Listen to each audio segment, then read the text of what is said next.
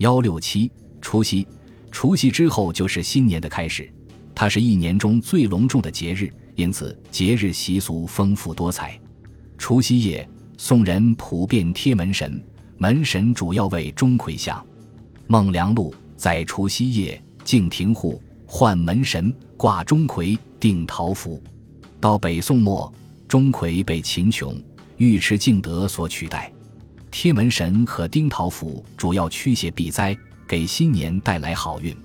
宋代印刷技术有了明显进步，因此出现了木板年画，如现存最早的宋版木板年画，隋朝窈窕成倾国之芳容，画的就是历史上四大美女，即王昭君、赵飞燕、班姬和绿珠。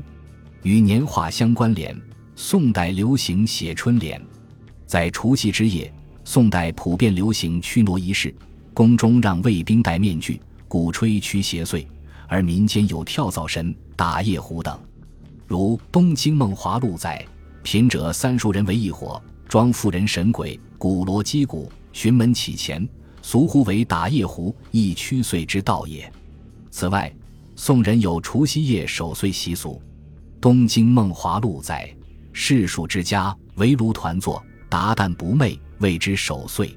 原文在《梦有闲评》中云：“守岁之事虽近而细，然而父子团圆把酒，笑歌相与，静息不眠，正人家所乐为也。”此外，宋代守岁风俗增添了不少新内容，如馈岁、别岁、辞年等，尤其是一些文人雅士借守岁而抒发个人感叹。